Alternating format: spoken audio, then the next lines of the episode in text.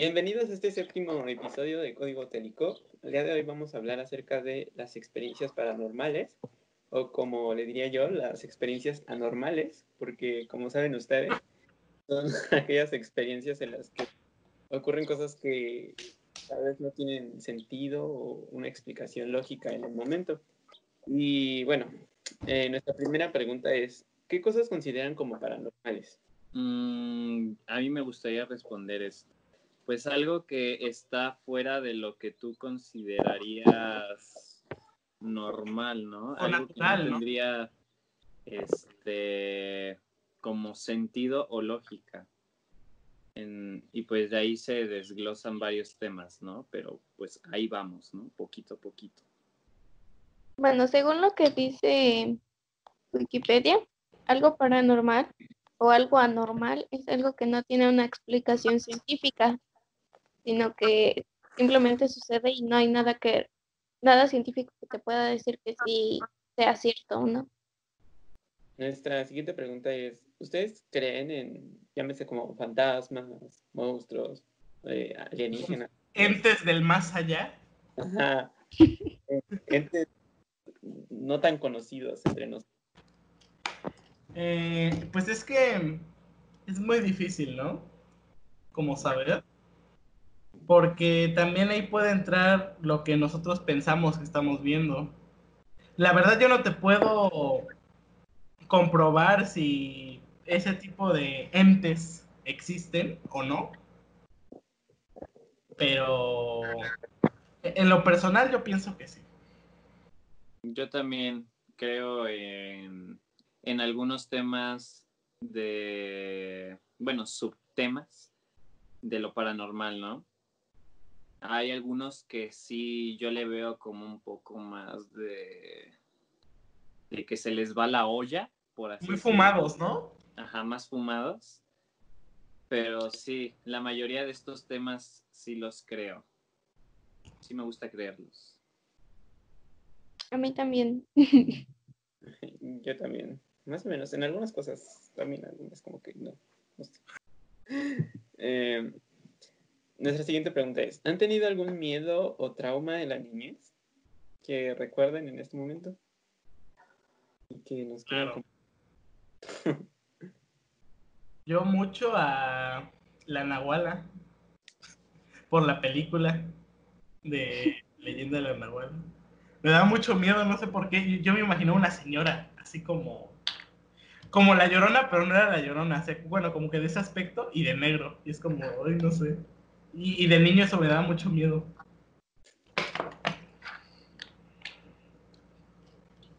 No sé, los demás. Sí, eh, yo igual, pero no con la Nahuala.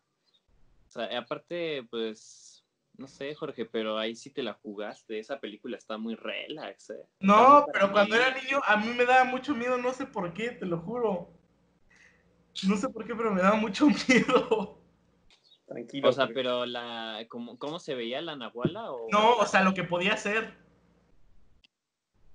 Que se transformaba y que así, luego, o sea, que se viera así feo, o sea, no, no como un animal, sino como algo feo, algo monstruoso, como se podría decir, ¿no? Algo mórbido. Mórbido. Tétrico. no, pero yo creo que así del, de los traumas más cañones que he tenido, eh, son con, yo creo que con bichos, uno que otro bicho. No, sí, en serio. Es que a, o sea, bichos la película. No, no, no, no, no. no, no, no. O sea, en general, ¿no? Hablando de insectos. El pulgón, ¿no? No, no. No, y, y también este, pero específicamente yo creo que lo que más me daba miedo era como las arañas por un documental que había visto de que una araña reclusa marrón este, se metía como debajo de tus cobijas y te picaba y te, casi casi te morías, ¿no? Ese fue uno de mis traumas de la infancia. También hablando así como de temas más paranormales, eh, yo creo que sería de la película Señales, no sé si la han visto. Creo que sí. Es de alienígenas. Y pues sí, yo creo que ahí sí me tromé bien cañón con, los aliens y sí les, empecé a tener más miedo que incluso un fantasma o un demonio, ¿no? A mí me pasó igual con los alienígenas. Porque una vez alguien en mi casa estaba viendo un documental de History Channel de los alienígenas sí existen. Y eran unas imágenes así como que muy fuertes. Y estuve traumado con eso como hasta los 12. Hasta ahorita. Pensaba que iba por mí en la noche. O sea, ¿te daba miedo ver la película de Jimmy Neutron contra los alienígenas? Ahí no inventes, no, pero o sea, en la noche sí me ponía a pensar como de, ah, sería real, eh, me irán a hacer algo, no sé. Ah, ya sé, ajá, a mí también me da miedo. Por eso te gustaba la de Monstruos versus Aliens, ¿no? No. ¿Tú, Sara? Yo debo de decir que tuve como tres traumas. Y el primero fue de Joker, pero porque am, no me acuerdo, creo que cuando fui a ver la primera película y tenía como cuatro o tres años. Y me acuerdo que cuando vi la película me impactó mucho y como que me dio un buen, un buen de miedo. Y justo ese Halloween mi papá, o no me acuerdo quién, no sé, o sea, no sé quién, pero alguien se disfrazó del Joker y me dio un buen, un buen de miedo. Y desde ahí como que me traumé con él. Y luego, desde que superé ese trauma, me, bueno, tenía como 5 o 4 años cuando salió la leyenda de Slenderman. Y entonces ya estaba, Hostia. entonces a mí me daba muchísimo miedo, o sea, de verdad era de como de, va a salir debajo de mi cama o algo así. Y finalmente, cuando me mudé a mi casa que está en el bosque, yo sentí que iban a venir los aliens por mí, porque, o sea, no, no, no, no, la verdad es que me, porque está todo oscuro.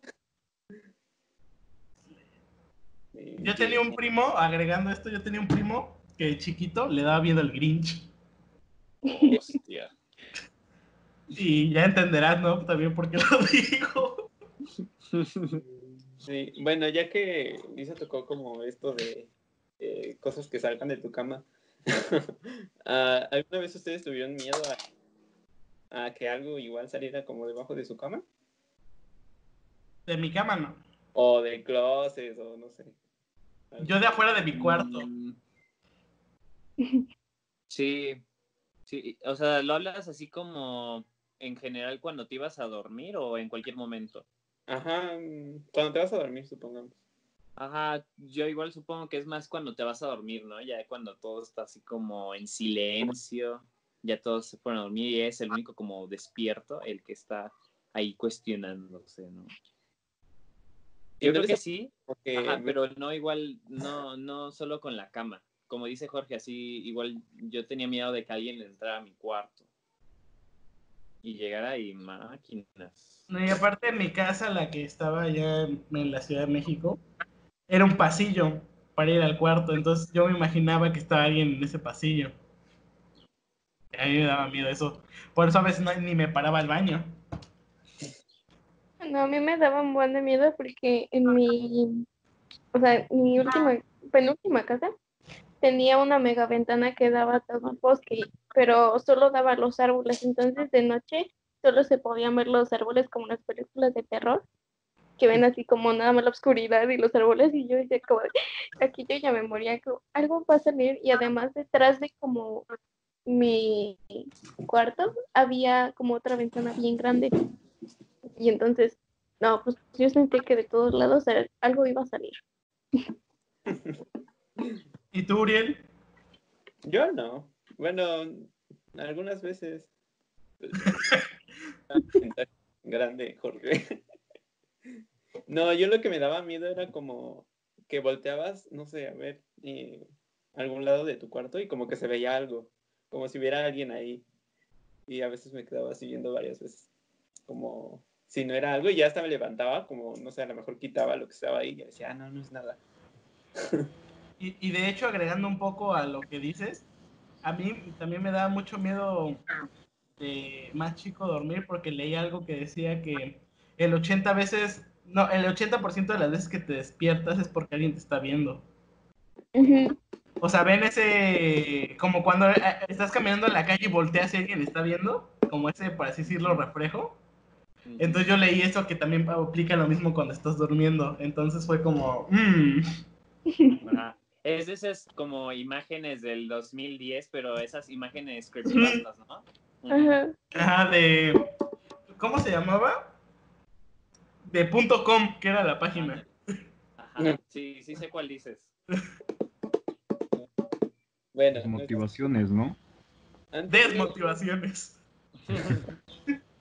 ¿han tenido alguna experiencia fuera de lo común y que la, que la puedan contar o algo así? Primero no, ya que acaba de llegar. No va. Ah, pues yo he tenido una en el otro departamento. O sea, en el... Bueno, ustedes saben. Pero básicamente cuando dormía allá y vivía allá, pues eran literas, ¿no? Y al principio las literas estaban pegadas a la ventana. Y yo tenía como, que era ocho años. Y yo iba tranquilamente a entrar al cuarto. Y de repente cuando, cuando volteé a la puerta de mi cuarto había como una niña como sentada en la cama de mi hermana. Y yo, yo recuerdo que en ese tiempo, como pues era un niño, volteo y le digo, "Mamá, mira mamá, hay una niña en el cuarto. Y mi mamá entra y no había nada. Y yo así de, pues estaba ahí sentada. Y pues ya, ¿no? Recuerdo que esta ocasión pasó. Y como al año, ¿eh? no sé exactamente cuánto tiempo haya pasado, pero más o menos. Recuerdo que nosotros movimos las literas para hacer más espacio en esa zona y las pusimos del lado de la pared en contra de la ventana. Y justo en el lugar donde estaba, pues donde vi por primera vez esa niña, pusimos un perchero. Y pues otra vez la niña apareció en el mismo lugar, de la misma forma, pero ahora como atravesada por el perchero. Y fue antes de que yo me, me fuera a dormir. Entonces sí recuerdo que fue muy chistoso la experiencia y se repitió varias veces. Entonces fue, fue muy chistoso porque se ha repetido en varias ocasiones, pero pues no, no, no ha sido como de miedo, pero sí ha sido como extraño. Porque la veo, cierro los ojos y desaparece. Desde entonces Enoch toma antipsicóticos. Exacto. Vas tú, Luisa. ¿Yo? Sí. Bueno, yo les voy a contar una experiencia que me sucedió en Navidad y no sé, tenía como 6, 7 años. Y me acuerdo que, pues ya saben cómo es aquí la Navidad, o sea, se junta toda la familia y pareciera que hasta ves gente que ni siquiera conoces, ¿no? Ujú. Y entonces me acuerdo que, no me acuerdo por qué, pero me asusté de ya tanta gente, era como, ah, ya, ya no puedo. Y me subí como un tipo techo que teníamos en mi casa y me acuerdo que me siguió mi hermano porque pues tenía como seis años, entonces entenderán el riesgo. Y entonces eh, me recuerdo que yo le dije a mi hermano, oye, bien raro allá arriba. Y él me decía, estás loca. Y yo le dije, no, de verdad algo arriba. Y ya cuando vimos hacia arriba, habían como cinco ovnis o seis, no recuerdo. Y cuando subimos me dijo, oye, es cierto, hay un buen de ovnis. Y ah, me acuerdo que de esa vez hasta la, lo gritamos de que había un buen de ovnis y ya como que toda la gente se paró. Y cuando la gente se paró, me acuerdo muy, muy bien que los ovnis empezaron a hacer como, ¿cómo lo puedo decir? Es de- como signos, no sé cómo explicarlo. O sea, se estaban moviendo como tipo dando señales, no sé cómo. O sea, por ejemplo, primero se pusieron como en triángulo, luego se pusieron como en triángulo invertido, luego en una línea así completa y después de eso se fueron. Y después de eso me acuerdo que en mi casa se empezó a sentir como un pequeño temblor, así como muy raro, pero incluso checamos las noticias y todo como si no había temblado en general. Y al final vimos que no, o sea, que nada más se había temblado donde estábamos. Y después de eso empezaron a llegar como pequeños grupos de ovnis y ya, o sea, como que llegaban y se iban. Y me acordé, bueno, era, pues ya están como es Navidad, entonces como que hay mucho ruido y no, pero por un momento literalmente se sintió como un silencio así total. Y me acuerdo que cuando se quedó todo en silencio fue cuando empezó como a volver a como tipo temblar y ya después ya no pasó nada. Se fueron y ya no vimos nada. Y después de eso me dieron un buen de miedo los ovnis. ¿Los qué, perdón? Los Los ovnis. Ah, ovnis. Pues que lo malentendiste, te estaban enseñando una coreografía. Oye, hoy en día ves la misma coreografía, pero en videos de coreanos. Ey, ¿qué tal que si los coreanos son este alien? Pues ve tu coreano que tienes de imagen. Ajá. Eso sí es de temer. Entonces sí está perturbador. Ah. Sí, ¿verdad? Miren, vo- voy a, hagan de cuenta. eh, e- esto yo podría jurar que, que de verdad pasó. O sea, la verdad no es algo que me diera miedo. Bueno, en su momento sí, porque fue como algo fuerte. Pero ya después lo entendí, pues no era para asustarme, ¿no? ¿Qué me iba a pasar? Hagan de cuenta que hace unos años murió un tío que, que tenía yo, hermano de, de una tía, y esa tía es hermana de mi mamá, o sea, es un tío político. Eh, y cuando fue su funeral, me acuerdo, así vino mucha gente y así. Entonces, eh, trajeron muchos arreglos flora- florales, que eso es como lo que se acostumbra, ¿no? Y pues para guardarlos los llevamos a casa de mi tía. Y me acuerdo que ya primero fue una camioneta que iba yo y mi papá, estaba llena de flores. Y, las empezamos a bajar y yo me quedé en, en la casa de mi tía, pero en la casa de mi tía no había nadie y era de noche, porque pues habíamos estado todo el día en el funeral. Entonces eh, yo subí, mandé. Ah, bueno, nadie dijo nada. Eh, yo subí y, y- Es el fantasma. es el fantasma. Yo subí a, a- a- a- a la parte de arriba donde estaban los cuartos y pues pasé por el cuarto de mi tía y mi tío, ¿no? Entonces ya me senté ahí y fue como pues... Sí, sí, sí, me sentía triste, ¿no? Pero no, no así tanto para eh, ponerme a llorar o cosas así porque pues yo ya había pasado por algo similar. Entonces me acuerdo que me senté y empecé a recordar eh, pues que eh, en ese cuadro siempre estaba mi tío porque pues por su enfermedad, su condición lo, lo obligaba a estar en cama. Entonces ya me senté y, y no prendí la tele y nada, nada más estaba ahí sentado, creo que estaba viendo mi celular y de repente, y eso sí lo puedo jurar que de verdad pasó, a, a esa cama es eh, king size. Entonces yo sentí que del lado en el que siempre se acostaba mi tío, sentí como se hundía, como si estuviera él ahí.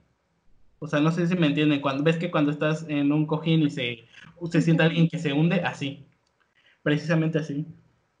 Y fue como, no manches, la verdad sí. O sea, como que es- entre que estaba recordando y así, al menos para mí, yo sí lo sen- No sé la verdad si fue real, yo creo que sí. Pues para mí fue real y fue como algo, algo muy curioso para mí. Ok. Perturbadora, ¿eh? Perturbadora historia, Jorge. Pues yo creo que les voy a contar la de mi posible, según esto, mi posible visita con... Satanás. No. no. No, bueno, es que en realidad no sé qué es. Déjenme les cuento y ya ustedes me dirán qué creen que fue. Va, va, va. Va. Todo esto comenzó porque yo sufría como mucho, muchas migrañas y como muchos dolores de cabeza e incluso empezaba como a perder la noción del tiempo y, y también perder así como la noción de en qué lugar estaba y no sabía cómo había llegado ahí. Y me pasaba mucho cuando iba como camino a la escuela y de regreso. Se me hacían súper cortos los, los, ¿cómo se llama? El, el camino, ¿no? Así como pon tú 10 minutos son de aquí a mi ex escuela, que era la preparatoria. Eh, y yo los hacía, o yo los sentía como en 3 minutos. Todo empezó ahí, ¿no? Eh, y esto se fue así como multiplicando. Eh, todo este como encuentro paranormal se fue multiplicando cuando empecé a tener marcas en la espalda, que yo no me había dado cuenta, pues porque no puedo ver mi espalda. Que, que me dijo mi hermana, me dijo que, que tenía unas marcas así como de garras, ¿no? Según ella. Eh, y entonces le dijo a mi papá, y mi papá es muy, muy creyente de todo el fenómeno ovni y de, y de todo el fenómeno así como extraterrestre, ¿no? Entonces mi papá luego, luego dijo, no, es que siento que te abducen. O sea, siento, de verdad siento que te abducen, porque eso no es normal, Benjamín. Y yo así de, no, yo creo que se me van a quitar, ¿no? Tal vez fue por una falta de vitamina o algo así. De, y, y pues ya, ¿no? Y yo dije, pues estoy bien. La falta de hierro, ¿no? Como dicen en las películas, así como de terror. Es la falta de hierro, bro. Entonces, el punto es que al final de todo esto, empecé igual a soñar así como que me operaban doctores, así sin, sin anestesia, ¿no? O sea, haz de cuenta que yo estaba como en la camilla, me llevaban directo a la sala como en donde iban a hacer su, su operación, pero no recuerdo qué me estaban operando, sinceramente. Y entonces, yo soñaba, bueno, soñé como dos veces que me operaban. Y eso sí fue así como algo que me dio mucho miedo. Y de hecho sí le dije a mi papá, ¿no? Y dijo, no, es que sí, te están abduciendo. Eh, te lo puedo asegurar porque eso ya no es normal. Y de hecho las marcas que yo tengo, según esto, muchas personas me dijeron así como de, no, pues es que sí están muy raras porque podría haber sido como una marca de, pon tú, de, de la cama o, o de que alguien me rasguñó, ¿no? Así leve. Pero no, o sea, es una marca así profunda, según esto, lo dicen, ¿no? Yo no la he visto bien. Mi marca, ¿Todavía de la hecho, todavía tengo. Sí, todavía las tengo. Pero no sé, fue muy raro esa experiencia. Y al final ya no, ya no soñé. O sea, pasó como el tiempo y ya no soñaba con doctores, ya no tenía dolores de cabeza, ya no perdía como la noción del tiempo. Y desapareció así de repente. No sé qué sucedió. La verdad, fue muy raro. Y yo, y yo no sé, no- la verdad, no sé qué pasó. No sé cuál es la explicación de eso. También pudo haber sido su gestión. A lo mejor te...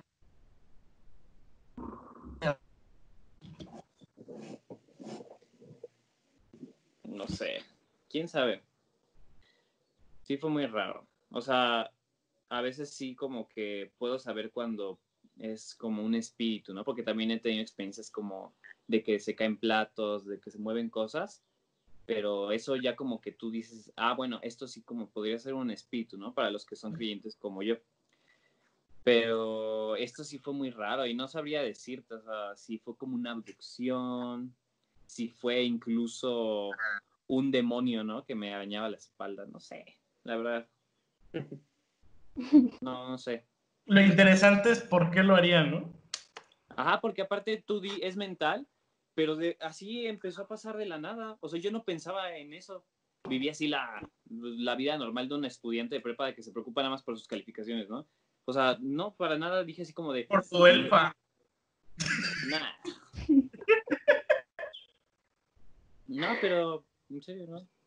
El punto No es sé. que no, porque. Es que no. Wow. Pues bueno, vamos a pasar a nuestra siguiente pregunta. Em, ok. ¿Han sabido de alguna historia que les haya impactado? O sea, que hayan escuchado la historia de alguien más y como que les sorprendió mucho. Yo sí. La Dice la- ¿No? Y Bueno. igual la pueden contar un poco, aunque sea. Bueno, yo voy a contarles. Mi abuela, bueno, mi bisabuela en realidad, ella viene de un pueblo muy chiquito de Puebla.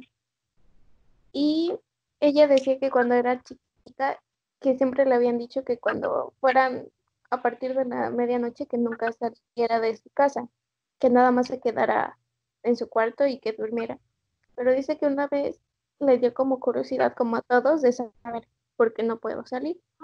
Y dice que se asomó por su ventana y cuando se asomó por su ventana vio un hombre de caballo, pero dice que no era como, digamos, alguien normal, o sea, que era, era muy feo y que sí le daba muchísimo miedo. y que después de eso ya empezó a escuchar que muchas personas veían este hombre y que te hacía maldades. Y ella dice que nunca lo volvió a ver, pero que sí, o sea, ella recordaba exactamente cómo era y después de eso dice que sí, o sea, nunca pudo volver a salir de su casa por miedo. Y me acuerdo que cuando me mudé, yo pensaba que me iba a salir algo así porque Uriel ya ha ido a mi casa, a la del bosque, y él puede saber que de verdad no hay luces, no hay nada. Y da muchísimo miedo, o sea, la verdad yo pensaba que me iba a salir algo similar o algo así. Qué perturbador. Sí, pues yo una vez escuché como, ya saben, en estas pláticas que haces con tus amigos de historias que dan miedo, escuché la de un compañero que decía que había ido a una fiesta y, y que pues obviamente era de noche, ¿no? Entonces, eh, para eso había ido como con un amigo y, eh, y ellos llevaban como un auto y mi amigo era el que iba conduciendo. Entonces, pues los dos iban en el auto y llegaron a la fiesta y toda la cosa. Y dice que la fiesta era de personas que él no conocía. Entonces, había como, era una casa grande y había un montón de cuartos.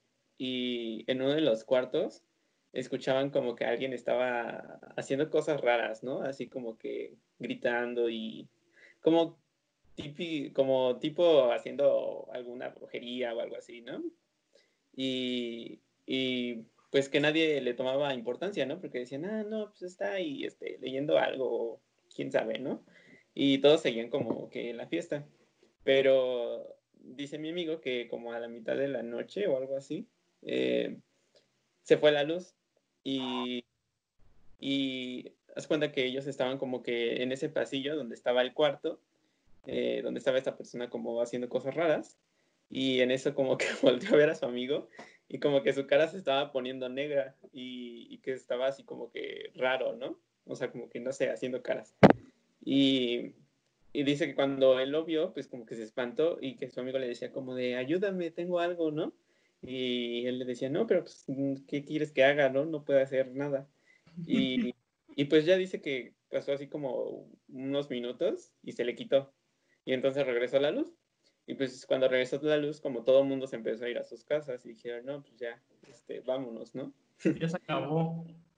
y de regreso como a sus casas, dice mi amigo que pues iban igual como en el auto, pero como a mitad de camino, eh, volteó a ver a su amigo y otra vez estaba como todo negro y como que su cara estaba así, otra vez como chueca o algo así. y, y no sé, de esa como historia dice que pues su amigo siempre como que se sintió raro, como que ya de ahí ya no, eh, como que ya no volvió a ser normal, no sé. Y yo me quedé pensando en esa historia porque dije, ah, no man. O sea, bueno, no sé, a mí nunca me ha pasado nada como paranormal. Entonces cuando alguien me cuenta algo así, pues como que sí me la creo más o menos. sí me la creo. Pues sí, porque uno nunca sabe, Jorge.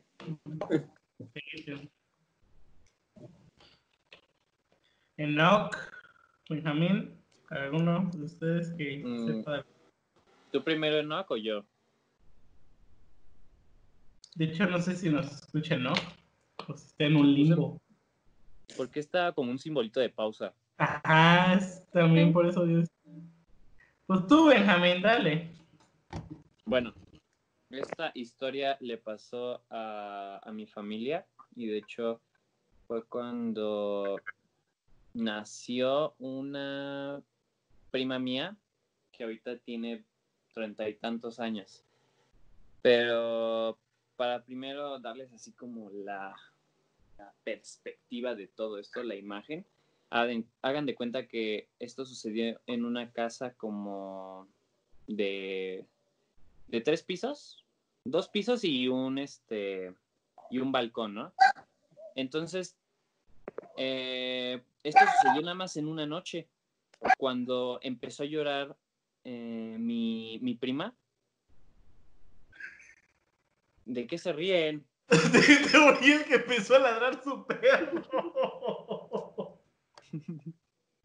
¿Ah, era un perro? Sí. las caras de Uriel para que se vaya, por eso. Pensé que era un- pensé que eran unos tenis. Cochinando. ¿Qué onda, Uriel? Bueno, ya. ya. Mira, él lo trae. Ah, no ma. Mira, eso sí es escalofriante, un Qué chihuahua. perturbadora imagen, Uriel. No ves que lucha. Bueno, sigue, sigue, sigue. Sí, sigo.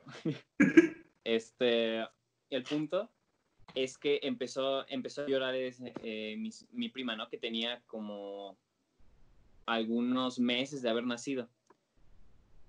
Y lloraba así, pero inmensamente, ¿no? Súper dramáticamente. Entonces, todos fueron así como de, a ver qué tiene la niña, ¿no? Y entonces mi abuelo salió al balconcito. Y justamente el balconcito era el cuarto de mi prima, ¿no? Se conectaba con el cuarto de mi prima ese balconcito. Y justo ahí, según cuenta mi abuelo, que vio a un gato, pero el tamaño de un hombre. Hostia. Ajá. Un- a un gato del tamaño de un hombre, así posado en el barandal del balcón. Y entonces dijo así como, de, ah, caray, ¿no? Triste gato. Entonces se regresó, cerró la puerta, claro, del balconcito, se regresó, fue por un palo de escoba y entonces dijo, ahorita lo ataco y ya, ¿no? Se va a ir el gato. O aunque sea lo voy a espantar. Al principio empezó a espantarlo, ¿no? Pero el gato ni se inmutaba, se quedaba parado, ¿no? Así en, en el barandal, no se inmutaba. Y entonces dijo mi abuelo, pues ahora sí voy a darle, ¿no? Un golpe.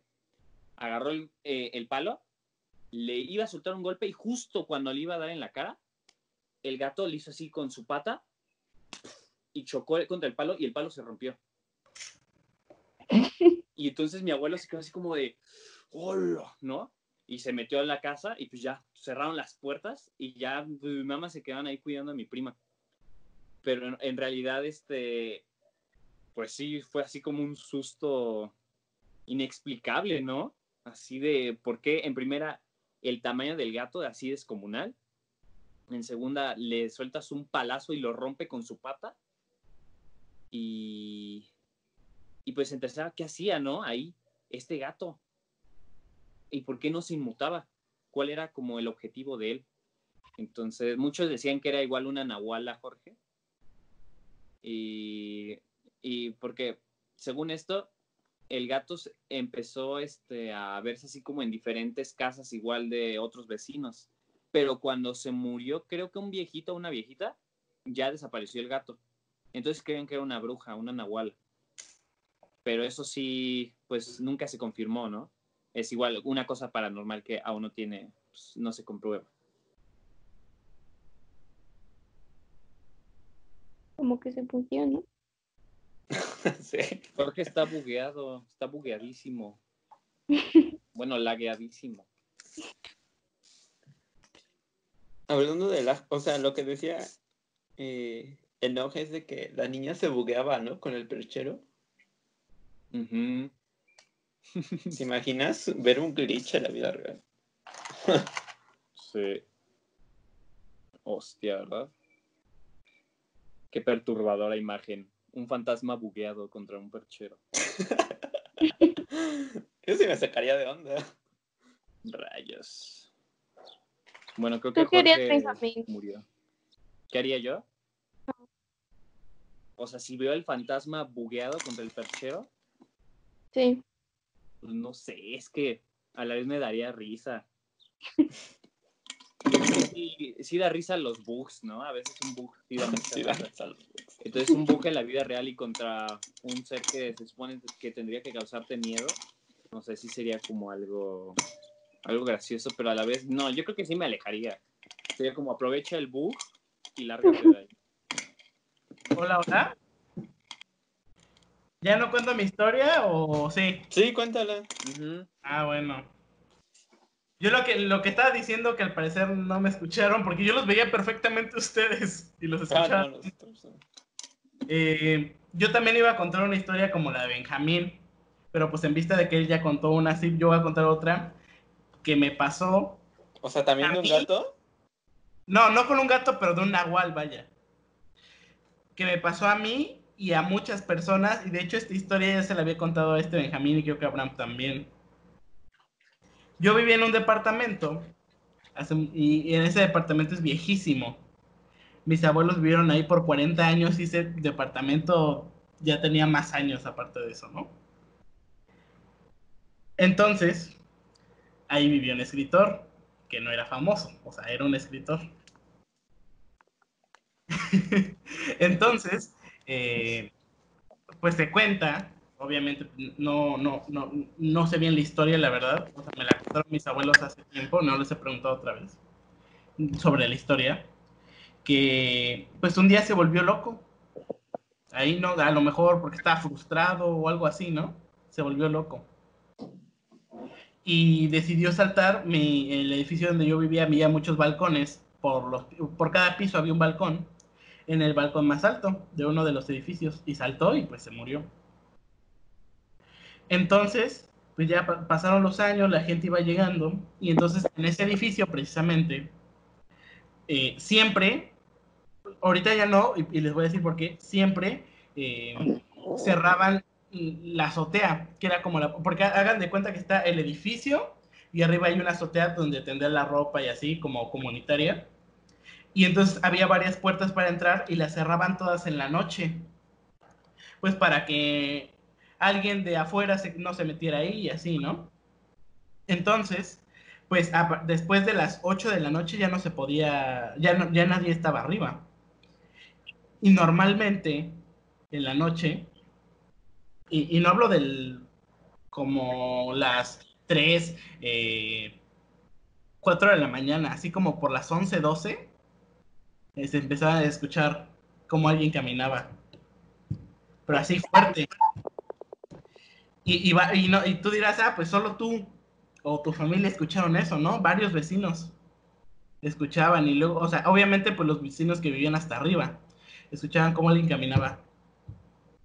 Y yo me acuerdo que incluso les preguntaba a los guardias de seguridad que, si ellos subían en las noches y, y, me decían que ellos tienen prohibido subir después de las 8. O sea, solo suben a cerrar ya. Y ahí que, que se veía que alguien caminaba, caminaba. Y eso me pasó a mí muchas veces. Entonces, eh, llegó un día en el que pues oigan, pues quién se está subiendo, preguntan, ¿no? O por qué se escucha que alguien camina en las noches. Y decidieron poner cámaras. Y aunque, y, hace cuando pusieron las cámaras, obviamente no solo arriba, sino en todo el edificio, pero también estaban cámaras arriba. Pusieron cámaras y cerraron las puertas y aún así se, seguía escuchando. Y en las cámaras no se veía nada, que alguien caminaba. Y ya, Así, y, pues ahorita ya no vivo ahí. Pero yo, yo podría jurar que muchas veces siempre escuché como alguien ahí caminaba. Y entonces, la verdad sí me dejaba intranquilo, porque yo decía, y, incluso me ponía a pensar, si no hay nadie allá arriba, ¿quién hace ese ruido? O sea, ahí los animales no entran, está muy alto, no hay ninguna ave que pueda hacer esa presión contra el suelo para para hacer así como pisadas. Entonces, ¿quién está haciendo ese ruido? Y pues creo que eso es una situación bastante común en gran parte de los edificios, ¿no? ¿No tienes alguna historia que te impactó? ¿Propia o cualquiera? Ah, o sea, que hayas escuchado de alguien más o algo así. Ah, pues en la prepa, o sea, normalmente ya ves que se juntan para contar historias, así. Pues una vez. sí, exacto. pues una vez como estábamos hablando de eso y un compañero empezó a hablar de, pues era Boy Scout y entonces empezó a hablar de campamentos, de, de las cosas que le habían pasado, ¿no? Como que de repente se sentía como que alguien tocaba las tiendas de campaña, se veía las manos y así. Y cuando salía no había nada. Y me contó que una vez se perdió y, o sea, estaba escuchando la voz de los del grupo y, estaba caminando según él hacia el grupo. Pero cuando, cuando se dio cuenta ya estaba perdido. Dejó de escuchar la voz de los del grupo y se sintió solo. Y dice que él empezó a sentir una mirada, al, o sea, arriba de un árbol. y cuando volteó veo como una lechuza. y de y pues él dijo, pues pues una lechuza, ¿no? Está bien. Y siguió caminando, pero dice que después empezó a escuchar risas como de mujer. Y cuando volteó esa lechuza, pues tenía como una sonrisa. Y, y pues yo me quedé pensando cómo una lechuza va a tener una sonrisa si tienen pico. y pues sí fue como medio raro. Y dijo que, que, en ese momento, por suerte, empezó a volver a escuchar el ruido de, del, como, de las personas con las que estaba y empezaron a gritarle y le dijeron que llevaba perdido dos horas. Entonces sí fue como muy, muy extraña esa historia y sí se me quedó mucho. Sobre todo por la, del, lo, de la lechuza, que ustedes saben que me encantan los animales y pues se me, se me hace muy difícil entender que una lechuza haya sonreído y que se hayan escuchado risas. Y que un perro coma cereal. Ah, también. y que una cobra se calimpie. Y que las víboras piquen por la cola, ¿no? y que dejen sus colmillos a la orilla del río. Ándale. bueno, vamos a pasar a nuestras últimas preguntas. Y la primera es, ¿consideran que tienen sensibilidad a lo paranormal? O algo así, o sea, como, no sé, que sienten que les pasa a menudo o algo por el estilo. yo puedo sentir. Ah, ¿No es cierto? no, pero yo, yo no digo que sea como sensible a esas cosas. De hecho, yo, yo me siento que para eso soy bastante distraído. Así como me tienen que decir, ah, pasó esto. Pero yo siento que de vez en cuando sí, sí me toca, al menos una cosa de esas, o que sí me deja intranquilo. Claro, yo, yo no digo que incluso unas pueden ser mera sugestión, pero de vez en cuando al menos a mí sí me pasa una cosa que digo, mmm, esto está un poco fuera de lo normal.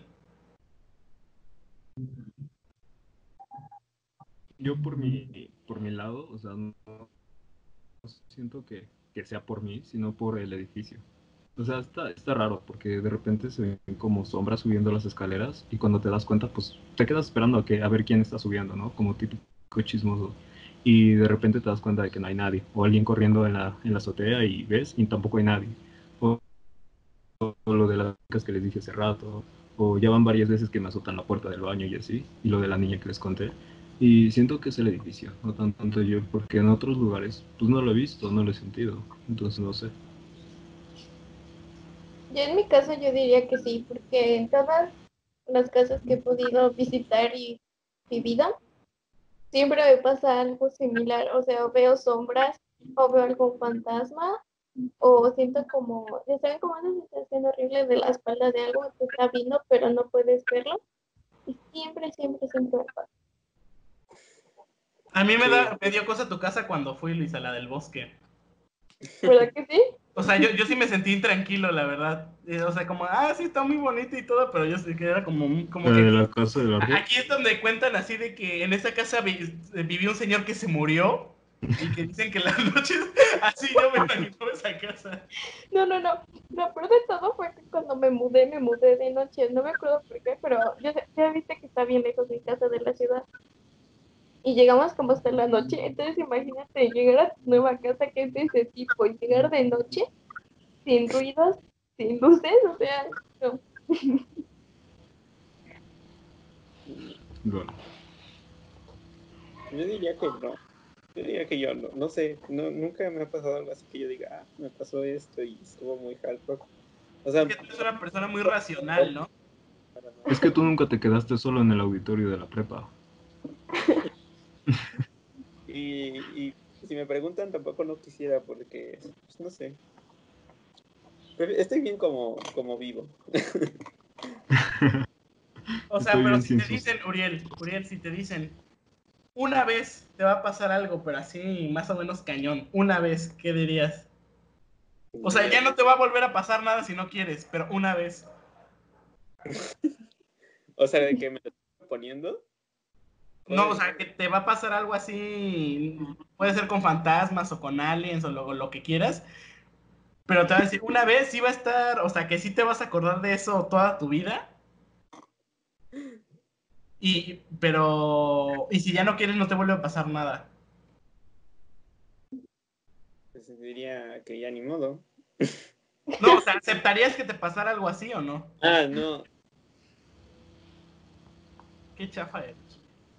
Bueno, no sé. Sí, Uriel. pensarlo mucho. Que tienes miedo al éxito. O sea, ¿por qué? Si no te estoy diciendo que te vas a morir o que así, nada más te estoy diciendo que vas a vivir una experiencia fuerte. Pues Sí, pero me quedaría traumado, ¿sabes? Me quedaría como ustedes, pensando en por qué, quién, cómo, cuándo. Bueno, pero es que no te quedas traumado. O sea, son cosas que recuerdas, pero que no estás pensando todo el tiempo, ¿sabes? Ajá, o sea, cuando te Son como acuerdas. si te las preguntas, te acuerdas. Ajá. Ujú. Pues no sé, lo tendría que pensar, amigos. Pero bueno. Tú, Benjamín, ¿qué nos puedes decir? No sé. Mm, igual como Luisa, solo me ha tocado como dos casos en los que he vivido que no pasaban cosas extrañas, pero las demás sí. Igual, este, aunque sea una cosita pequeña, pero sí se sentía como mínimo una mala vibra dentro de la casa. Eh, nuestra siguiente pregunta es, ¿qué experiencia paranormal les gustaría tener? Mira, yo más o menos me salté. Bueno, pero Uriel, tú ya dijiste que no quieres tener ninguna. Bueno, si pudiera escoger. así como de un Entre una de todas. Bueno, Pero no me hagas caso, eh, fantasma, porque No. solamente es si llega a ser muy necesario. Bueno, yo, en lo personal, a mí me gustaría estar en un exorcismo, saberlo. Imagínate, es como. Y aparte real. O sea, como verlo detrás de un vidrio o algo así. Pero así verlo y saber que lo que estoy viendo es real, o sea, no, no como las películas. O sea, saber que no manches, sí está pasando. Desde videollamada, Jorge.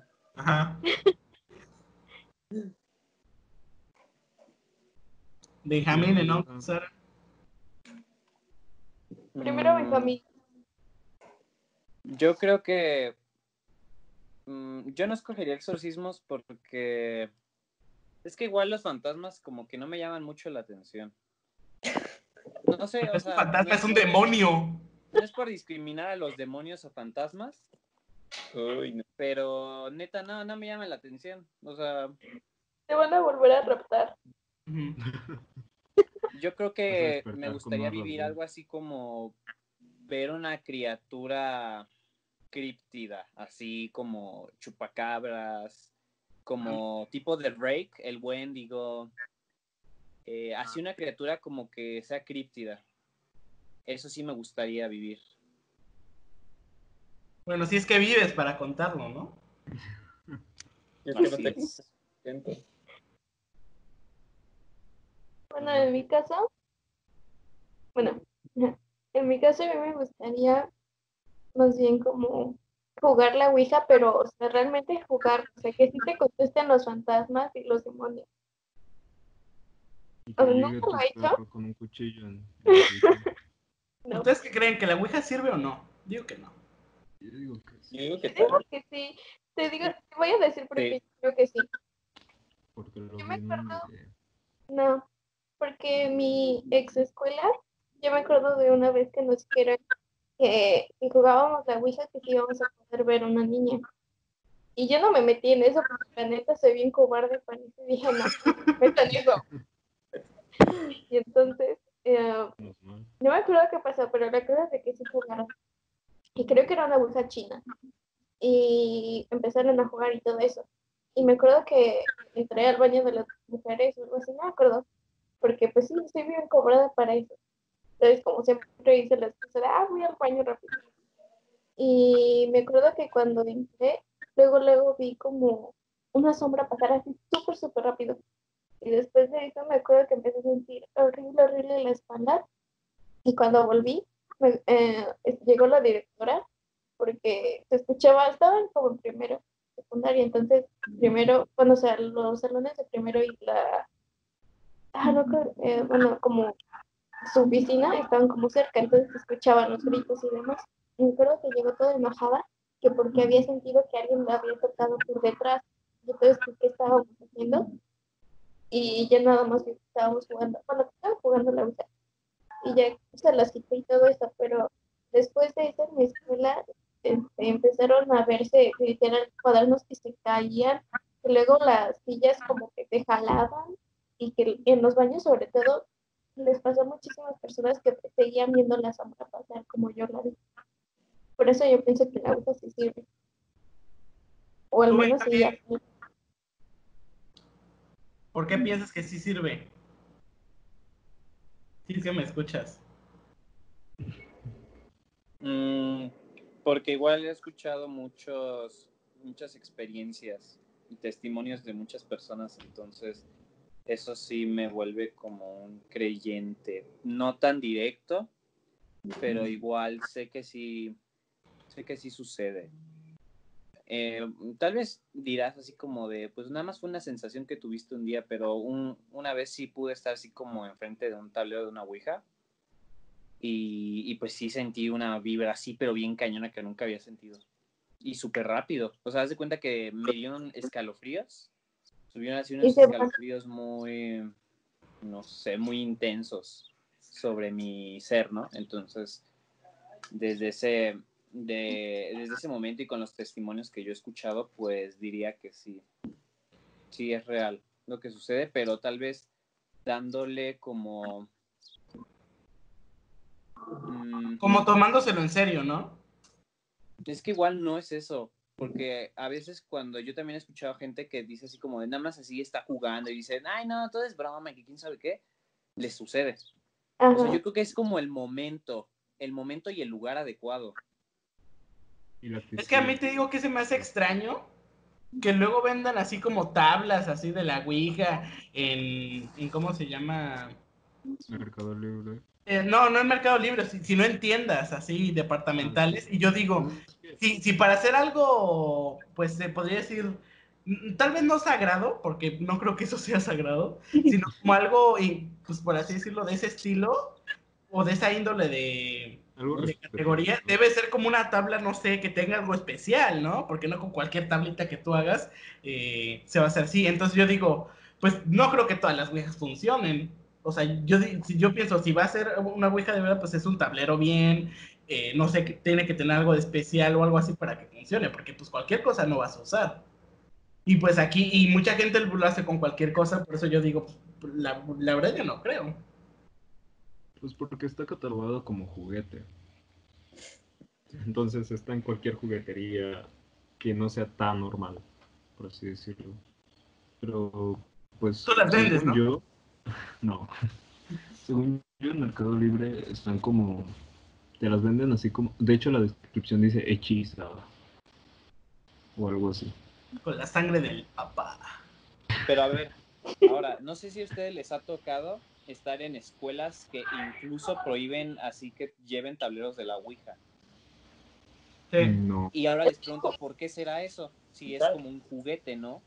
Por la sugestión que vas a causar, porque tú te vas a sugestionar, porque los que estén ahí se van a sugestionar luego, y si pasa algo, es como eh, un cuento de Julio Verne, o no, no, no sé si es de Gabriel García Márquez, que es de algo muy malo va a suceder en este pueblo, que por la sugestión de tanta Es de va a pasar algo y, Es no va a ser nada paranormal, entonces eh, yo digo que por eso lo prohíben, no porque de verdad piensen que pasa algo.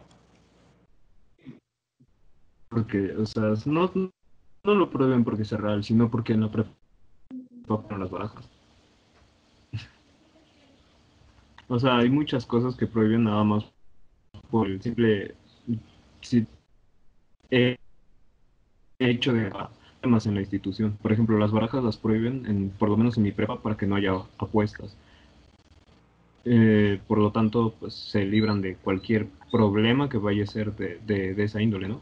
En cuanto a las ouijas, pues como dijo Jorge, se, se libran de cualquier pro- problema que una persona vaya a decir, pues por, por, por culpa de esta ouija que jugué en la escuela, pues me quedé endemoniado o así. Por eso no jueguen a la Ouija, chavos. Y si la quieren jugar, grábenlo y nos lo mandan. Y nosotros Y nos lo mandan. Lo pasan. Y nosotros los Instagram. subimos. Aquí abajo voy a dejar un correo Déjalo, déjalo, Jorge. ¿Faltaba alguien más? Oh, ya. Es que empezamos a hablar de la Ouija, ya no era una pregunta de las tuyas, ¿o sí? No son mis preguntas. Bueno, sí, el punto es que. Siguiente pregunta.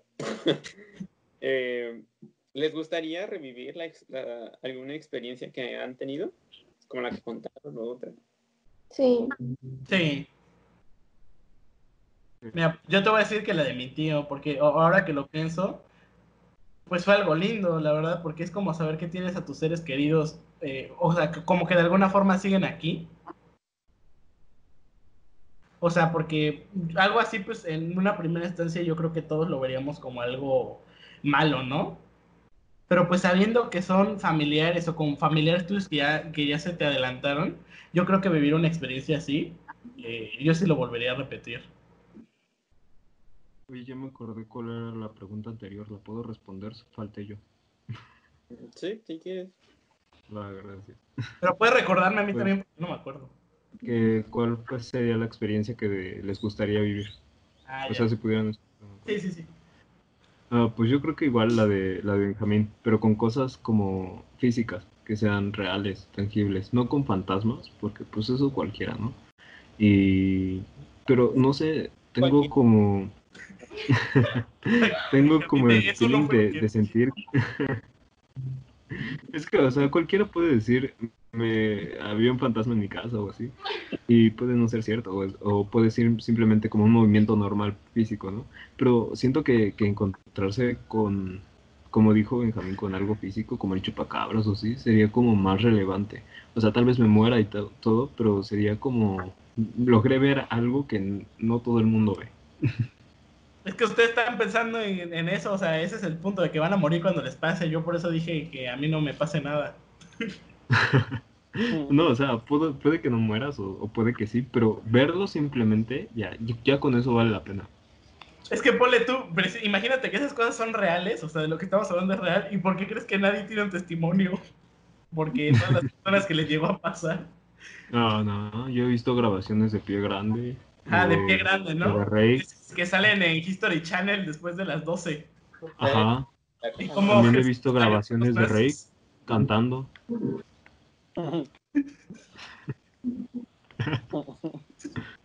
Broma. ¿Qué te gustaría revivir de lo que has? Ah, de lo que he vivido, lo de la niña, la verdad. Yo, yo sí me regresaría a dormir allá por- para ver eso. Porque es que nunca vi su cara y nunca se sintió como incómodo y nunca fue feo. Se sentía Ah. hasta eso tranquilo. Pero sí era como raro verla ahí. ¿no? Exacto. La última vez que la vi fue la última vez que dormí allá. Ah, yo pensaba que todavía te pasaba. No, porque ya me cambié de cuarto. Ah. Ah, o sea, pero sigue estando en tu casa, como quien dice, ¿no? Pues yo creo que sí. La Eso- última vez que lo vi fue que hace como medio año. A lo mejor se fue de vaca.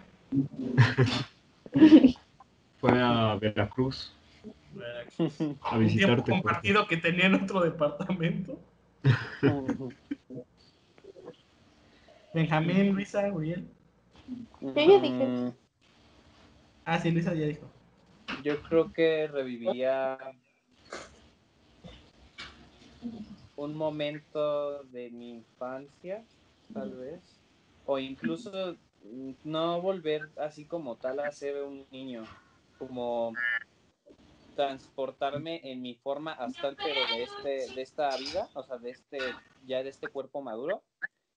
Y e ir así como a la casa en donde ocurrían cosas como paranormales de que se ca- caían los platos, de que se aparecía una niña, un niño. Eso pasó en una casa, pero yo nunca lo vi, así que sí me cuesta trabajo creer eso. Así que yo tal vez volvería ahí, porque muchas personas decían que en esa casa sí se aparecía como entidades malignas, según esto. Un día hay que ir a una casa abandonada. Jalo.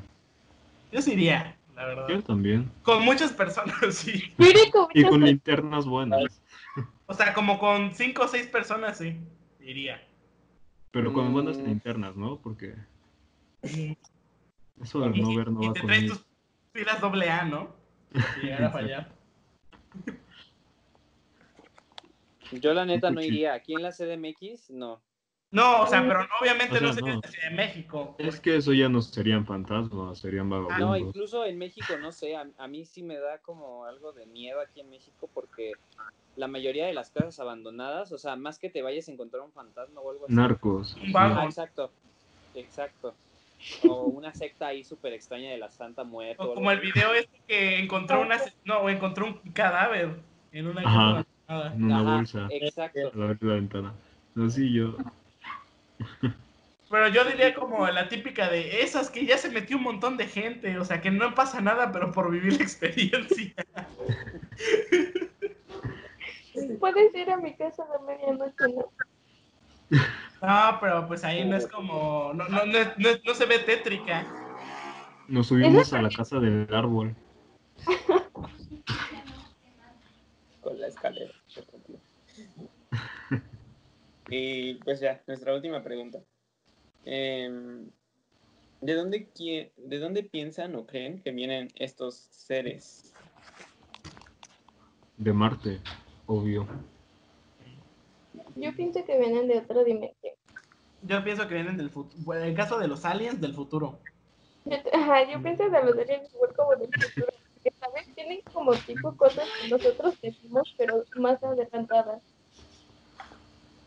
Porque si te fijas, bueno, como yo lo veo, de los, bueno, hablando de los aliens, es, imagínate, una civilización millones de años o eones de años más avanzada que nosotros. Venir a vernos a ver qué estamos haciendo, que no seamos nosotros. O sea, ¿qué gana una civilización más con vernos a nosotros? O sea, que no seamos nosotros, mi punto es. O sea, ¿por qué perderían su tiempo como que dando señales de, oigan, los estamos viendo y así? o, o como que dejarse ver. Si son alguien que para nosotros es como ver hormigas. Pues fácil. Lo, lo vamos a descubrir en unos meses cuando se presenten bien ya con nosotros. Ah, Como decían en Anónimo el grupo de Reddit. Yo no los quiero alarmar, pero en uno de mis sueños, o bueno, he tenido sueños y he visto muchos, muchísimos. No, no Yo leyeron sí, en en el caso Reddit de que que vienen llegara a vivir, a llegaran a venir los bueno, así como una especie extraterrestre, no, sería como cuando Napoleón llegó a América. O sea, un Cristóbal Colón. total. Que aún, Hernán Cortés, perdón, Hernán Napoleón. Es que estaba pensando en guerras, dije, pues Napoleón, guerras. Hernán Cortés llegó a América. Cuando Hitler llegó a Fue. Cristóbal Colón, Jorge. Ajá. No voy a cortar, no te preocupes. bueno, cuando este Hernán Cortés llegó a América, yo creo que sería como algo así. Y dale con Hernán Cortés. Fue Bueno. Nefi.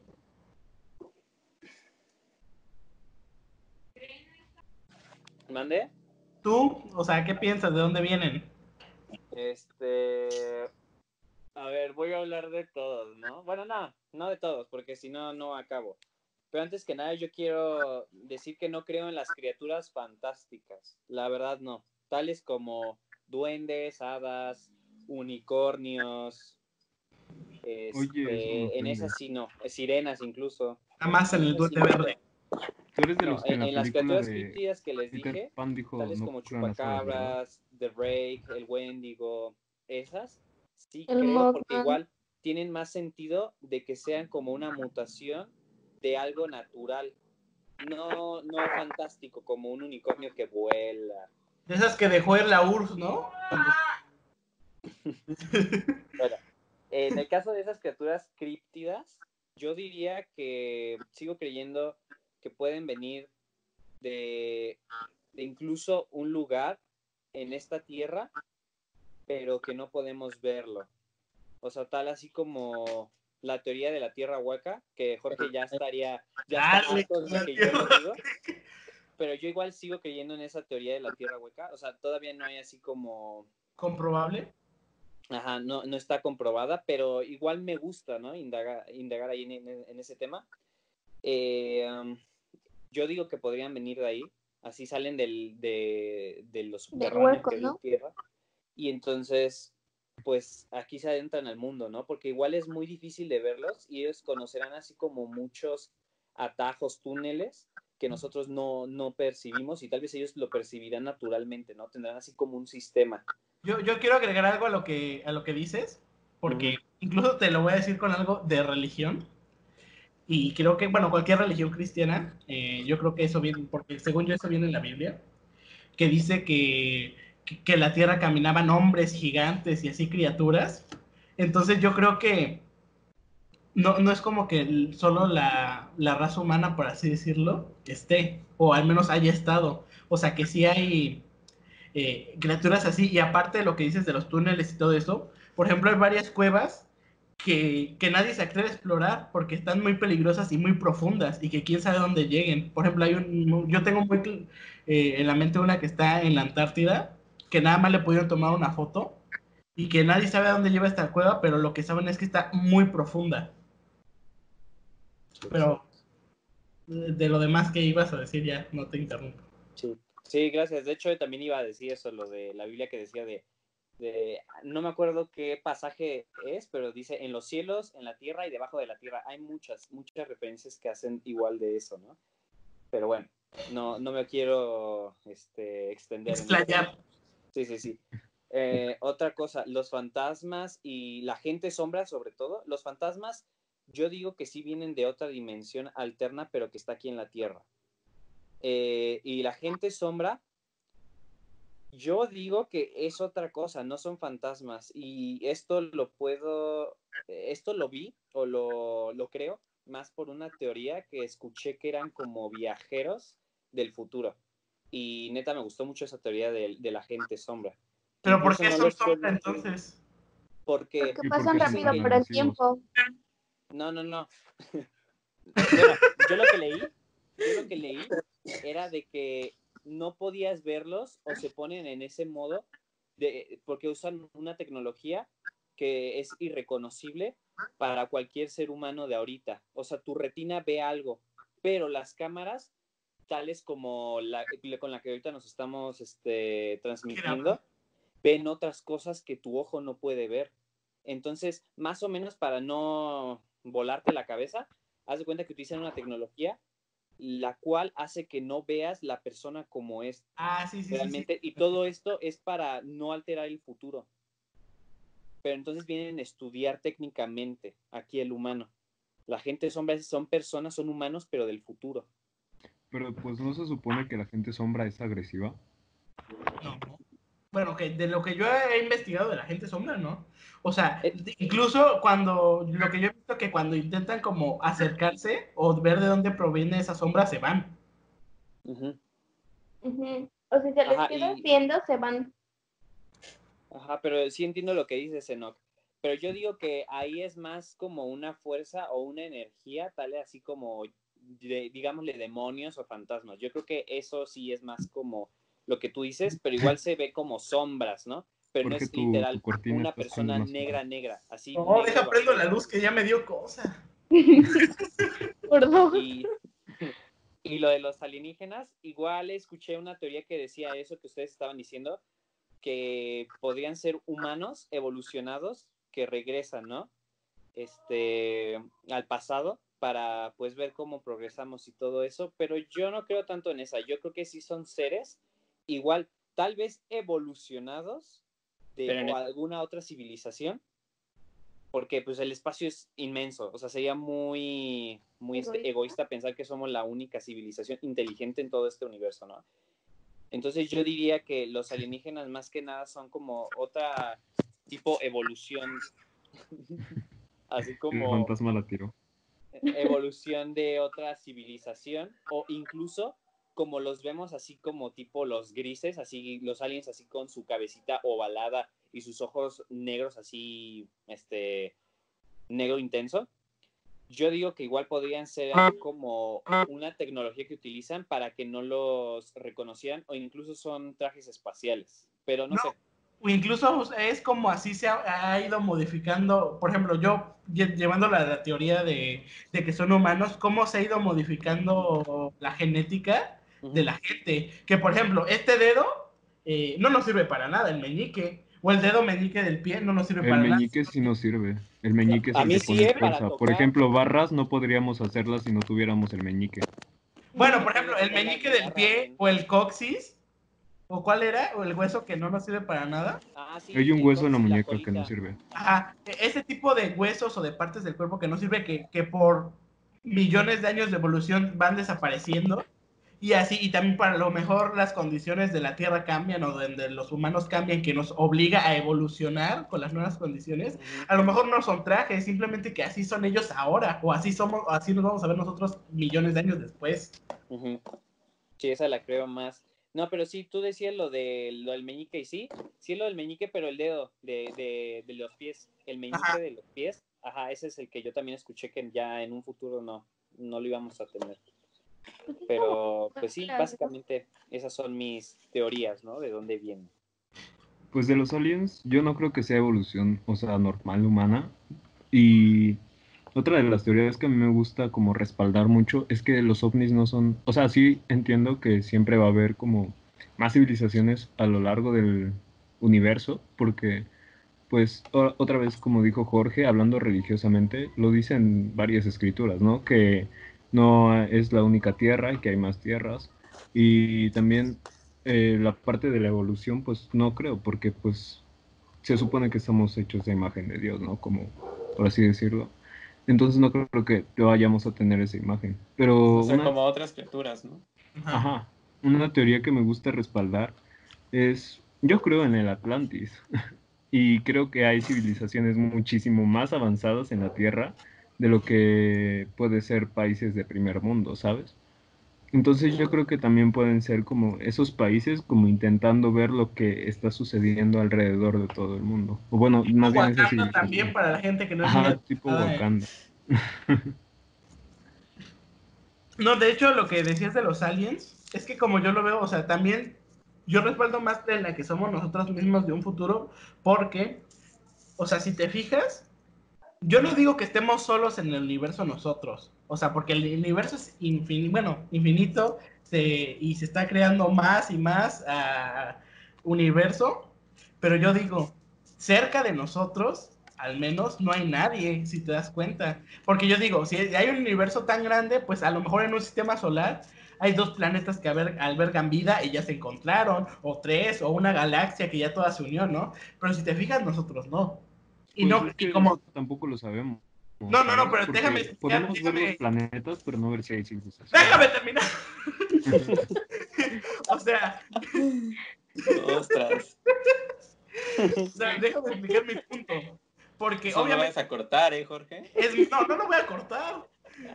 Eh, mi a punto dejar es como me grita. que cómo se llama. Obviamente no creo que nosotros, por así decirlo, de nuestro entorno seamos los más viejos. O sea, como nuestro planeta y nuestra raza sea la más antigua. Yo, yo digo, si hay una raza ya que ha evolucionado más, no, ya debería haber hecho un contacto más eh, contundente con nosotros. Y no solo una, no una, sino varias. Si hay tantas, eh, sí, porque como hay tantas cosas en el universo, pues debe ser- haber tantas civilizaciones. Entonces yo digo, no es que estemos solos, pero a lo mejor en, en este, en este sector sí no hay muchos planetas que alberguen vida, o al menos lo suficientemente inteligente para O, venir a vernos. o aplicando la norma de que todos los humanos, bueno, todas las formas de vida así son similares, puede que ya hayamos estado enfrente de uno. O sea, puede que estén entre nosotros O sea, sí, literalmente, pero de eso, pero que no quieran dar a presentar que son aliens. Digo, pero, no pues, por eso de nada qué ahí, sirve a ellos, o sea, pues pueden seguir servir como Curiosidad. Ajá, o puede que hayan ayudado al humano antiguo. Por ejemplo, yo las sí. pirámides, ¿no? Ajá, exacto. de- de Yo sí siento que eso tiene que ver mucho con eso.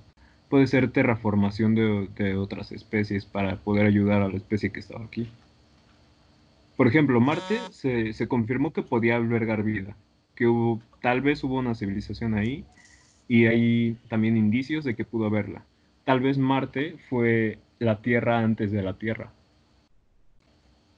De hecho, ahora de lo que dices esto, voy a dejar un video abajo y, y que es muy interesante de eso. que es de un tipo, eh, no, no recuerdo, a lo mejor Benjamín si sabe el nombre, que en Estados Unidos en épocas de Guerra Fría y todo esto había un proyecto que era de sobre el- la gente que tuviera habilidades especiales. No sé si Sí, puedes sí. recordar el nombre. Bueno, no creo no. que se llamaba, pero sí. Ajá, bueno, Stargate o algo así, no sé. Entonces, hay una grabación que salió al aire. X-Men, X-Men. Sí, los X-Men, Avengers, la, la iniciativa.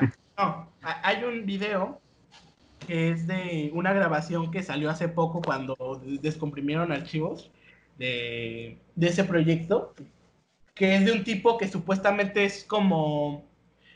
e- Él puede ver el futuro y el pasado. O sea, ponle tú, le dices, quiero que vayas a Inglaterra en el año 19 1816, en el centro de Inglaterra, y que me digas qué ves. O sea, como si él estuviera ahí, ¿no? Entonces, eh, lo que hicieron fue que le dieron un sobre cerrado. No les voy a decir qué pasa, pero sí les voy a decir lo que le ponen a hacer. Le dieron un sobre cerrado y le, y le dijeron, pon tu mano ahí. Bueno, él tiene que poner la mano sobre la foto o algo así, o a lo que quieren, a donde vaya. Y le dijo, tienes que ir a este lado hace dos millones de años, o no me acuerdo cuántos años eran. Y adentro de ese sobre, él no sabía que había dentro de ese sobre. Y lo que había eh, dentro de ese sobre es una foto de- del planeta Marte. Y entonces, en el transcurso de esa narración, bueno, grabación, él está contando todo lo que ve. Obviamente no voy a decir lo que pasa porque yo creo que es algo interesante que, que debería experimentar uno por su cuenta, pero está... Spoiler.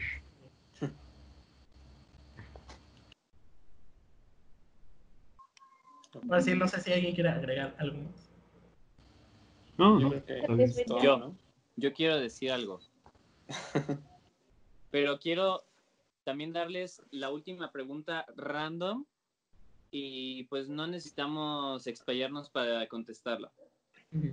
A ver, es que me llamó Sí la o no. atención que dijeron que pues la mayoría de aquí conocemos las creepypastas. Entonces, ¿cuál sería tu creepypasta favorita y la creepypasta que les así les dio un miedo intenso? La peor creepypasta que les causó pesadillas. Bueno, Intensa. yo, bueno, yo ya dije la mía y dije que Slenderman, pero era por mi edad.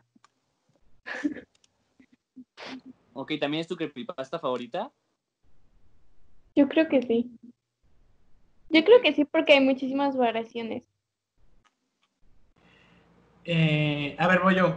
A mí, mi favorito es Slenderman porque me gustaba como el personaje y lo que hacía. Pero yo pienso que tanto misterio que se le da que no se sabe qué quiere y lo que viene, pues eso como que le quita un plus a Slenderman, ¿no? O al menos para mí. O sea, que no se sabe bien quién es. Y de que me diera miedo, miedo. Eh, no sé si es un creepypasta o incluso es un ritual. O sea, que sí funcione. Que se llama Kyori Kapurendo o algo así. Japonés. Ah, es sí. sobre un peluche. Ajá. Peluche. Que le das Kapurembo o algo así. Ándale. Que le das vida un ¿El de peluche. la bañera? ¿Eh? No. O creo que sí es el de la bañera. No, sí, creo ese es que Baby Blue. Que le das un cuchillo, ¿no? Y juegas Ajá, que le das un Ah, sí, cuchillo, que le das un cuchillo. Sí, Sí, es el de la mañana. No sé si eso sea un creepypasta, pero a mí siempre, siempre me han dado miedo los muñecos. O sea, yo tengo una prima que tiene en su cuarto muñecos y yo no puedo dormir ahí porque me da mucho miedo. Y si ese es un creepypasta, es el, el que más miedo me ha dado y ponerme a pensar, incluso pesadillas de que yo mm, me dio la loquera y me puse a jugar eso. Eso, para mí.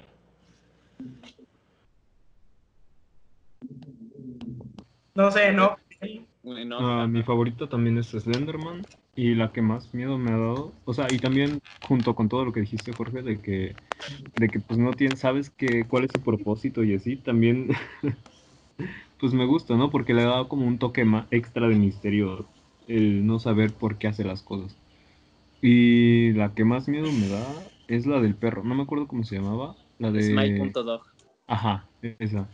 Que te salía según en la pantalla y así. Y porque pues yo, yo uso mucho la computadora. Bueno, ya no tanto, pero yo lo usaba mucho. Entonces sí me daba miedo como que fuera a pasar o que fuera real. O Herobrine, ¿no? Que se te apareciera cuando jugabas Minecraft. a las seis de la exacto. la Yo sí llegué a la temerla, neta, yo sí llegué a Yo, sí temer le- eso. yo también, yo sí le llegué a temer, la verdad. Cuando jugabas en, en como solo, ¿no? Ajá, Ajá. solo y en la noche. Solo. No, hombre, no. Y luego no ven que de repente poner Minecraft hace sonidos bien extraños. Los de las cuevas. Las cuevas. Ajá, lo de las cuevas. Ay, no. Ajá. Bueno, van ustedes, Uriel bien, eh, eh, y Benjamín. Vas, Uriel. Pues yo no es como que. La, la de la morsa es un creepypasta, ¿no? O es un video de No manches, no. Sí da miedo, pero... No sé, estoy consultándolos. No manches. No, es como un video tétrico. Ajá. Pero es que fue antes de las creepypastas. Ajá, Mm. esa es una joya. Bueno, supongamos que cuenta. Entonces ese fue el que me dio miedo en su momento porque estaba como en primero de secundaria y yo no sabía nada de eso. Y alguien, no, mira este video, está bien bueno.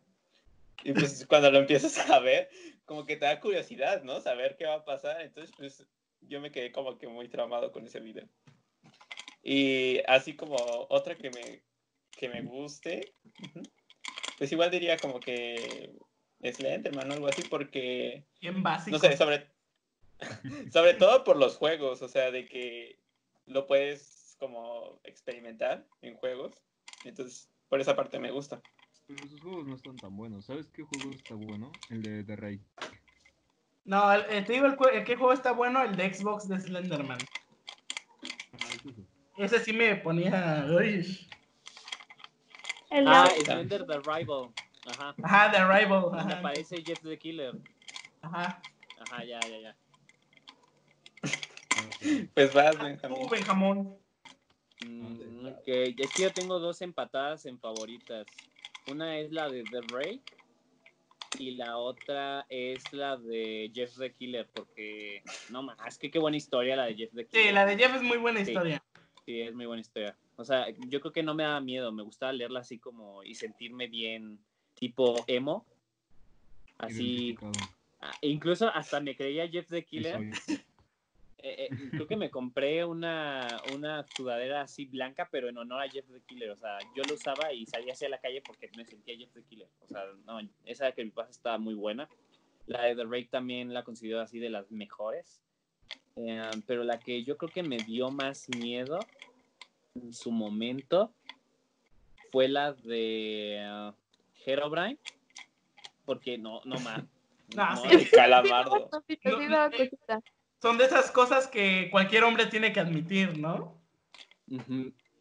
No, sí. No, sí, sí, sí se siente el miedo así intenso cuando juegas Minecraft después de ver esa creepypasta. No, neta, ni siquiera quieres abrir el Minecraft.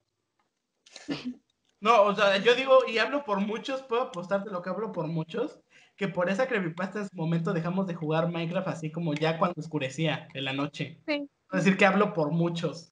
Sí, sí, Hablas la por, verdad, sí. por mucho, sí.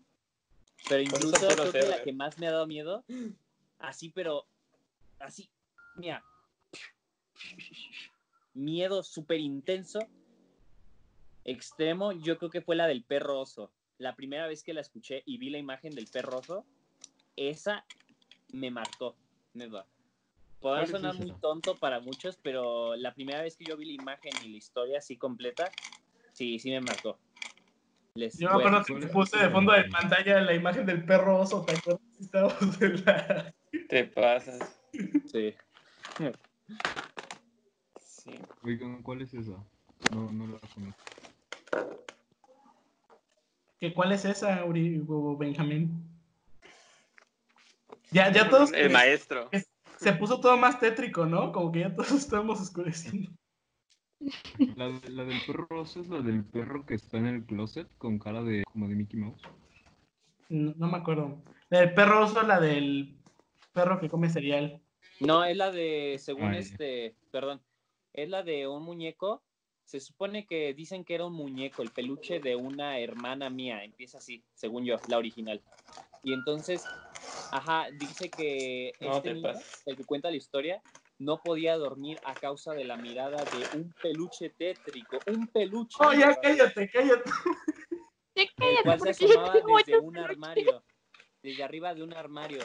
Ese tenía el aspecto de un perro y un oso a la vez, pero con una ah, sí, sí, mirada entonces vacía, sí, una que mirada que Mickey te dejaba perturbado toda la Este canal ya se convirtió en creepypastas. Bueno, pues ya, yo creo que ya vamos a las conclusiones, ¿no? El Oye, Uriel, ¿esta vez me dejas despedir? Sí, Ok, Bueno. pero primero las conclusiones, ¿no? sí. Eh, ok. Eh, bueno, eso, eso es todo por este episodio. Esperamos que les haya gustado el tema, tanto como a nosotros, y que... y, que y que si les gustó y les gustaría tal vez ver una segunda parte o algo así, pues que nos puedan decir, porque creo que sí se podría hacer. Entonces, pues esto es todo y Jorge, despídenos, por favor. Te ha hablado Código. Te deseamos buenas noches.